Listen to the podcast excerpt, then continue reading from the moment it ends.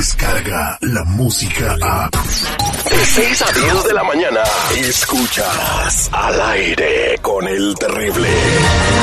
Más peludo que Chubaca. Menos cuerpo que Citripio. Y con más sangre pesada que Darth Vader. Yo soy tu padre. Mm, No, de él no estoy hablando. De los creadores de la Guerra de las Galaxias. En un viaje por el espacio. ¡Órale! Esta maestra re buena, güey. Bueno, un viajezote.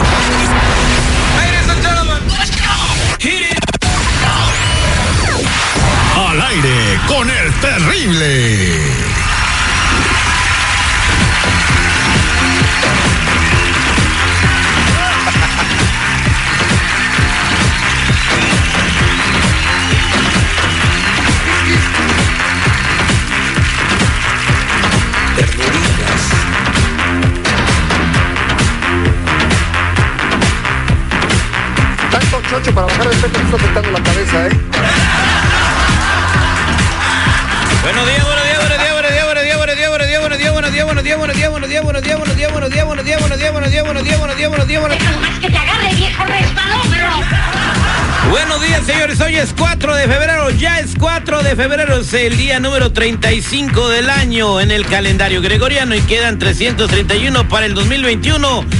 Y yo le digo a cada uno de ustedes que estamos vivos. Solo por hoy.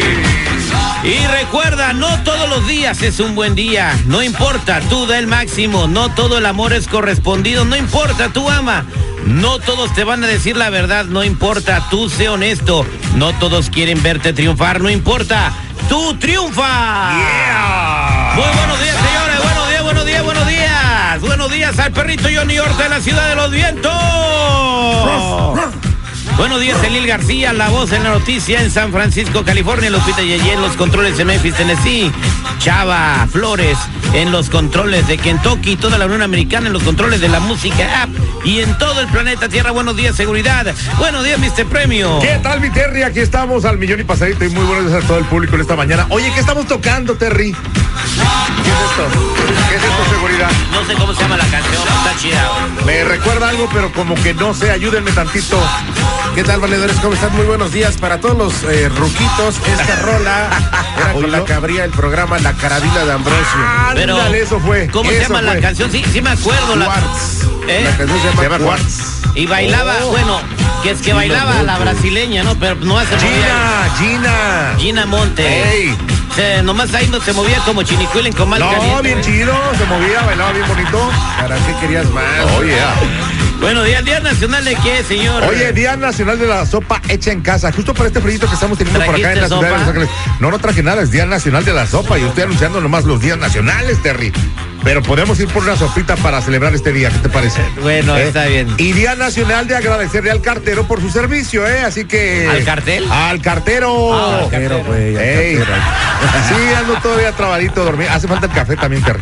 Dios mío, pues ya vénganlo Ey. preparando, Sí. señores. El día de hoy tenemos un programa especial. Conseguimos una entrevista con una comunicadora de historia, señor Seguridad. Una, una mujer atrevida a todo, que incluso ahora está, está en el exilio porque está amenazada de muerte.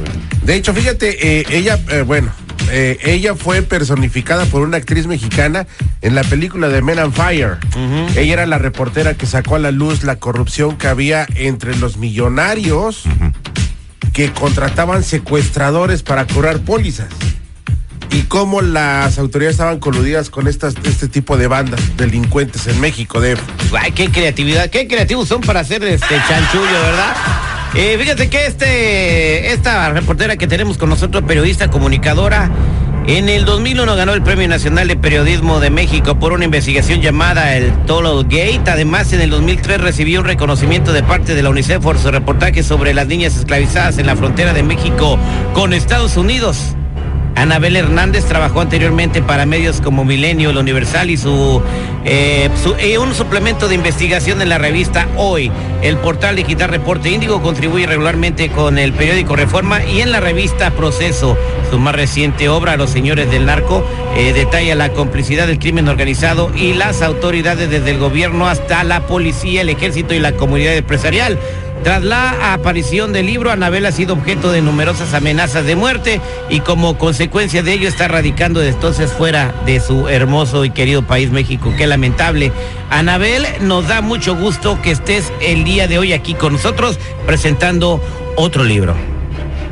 Al contrario, al contrario, a mí, a, mí, a mí me da mucho gusto estar con ustedes porque la verdad es que una parte de, de, esta historia de narcotráfico, pues una buena parte de esta historia está en México, pero la otra parte de la historia está en Estados Unidos y, y son temas de los que se tienen que platicar. Exactamente. Dicen, Anabel, eh, que los narcotraficantes más grandes son anónimos, que nadie los conoce y son los que le compran la droga a, al Chapo, al Mayo, a, a, los del cartel Jalisco Nueva Generación, etcétera, ¿no? Esos viven aquí, nadie sabe ni cómo se llama, ¿no? Es correcto. Yo a través de mí, yo llevo más de 15 años investigando al cártel de Sinaloa en particular, específicamente a um, Joaquín Guzmán Loera el Chapo y a su jefe Ismael El Mayo Zambada, que es en realidad quien ha sido el capo de capos en México en los últimos 50 años. Y bueno, de acuerdo a estas investigaciones, eh, yo pude hablar directamente con uno de los abogados de un hombre de todas las confianzas de Ismael El Mayo Zambada y él me decía una, una frase lapidaria, una frase brutal que decía, eh, sí, mientras en México el Chapo, el Mayo, eh, ganan por, por, cada, por cada dólar que ganan en México el Chapo y el Mayo, en Estados Unidos hay quien gana al menos el triple el triple. Eh, eh, increíble, ¿no? Entonces para mí es nuevo, me acabas de dar una información que yo no conocía, Anabel. ¿El Mayo Zambada siempre ha sido jefe del Chapo Guzmán? Es correcto, es correcto. Eh, le platico a tu auditorio que justamente hace pocas semanas publiqué mi último libro respecto a estas investigaciones de narcotráfico que realizo desde hace, desde hace, como te decía, más de 15 años. Y bueno, en este libro que se llama El Traidor, eh, puedo, pude obtener a través de este abogado de Ismael El Mayo Zambada el diario, un diario secreto que hasta este momento no se conocía su existencia, que escribió eh, Vicente Zambada Niebla, el hijo del Mayo Zambada, mientras estuvo en prisión de 2010 a 2015. Es la primera vez, es un documento histórico porque es la primera vez que se conoce desde adentro de una organización criminal, cuando esta organización criminal está en la, cúspide de su poder, como es en este momento el cártel de Sinaloa. Es la primera vez que podemos conocer desde un integrante de esta cúpula eh, cómo funciona el cártel, eh, quiénes son sus integrantes y cuál es la jerarquía.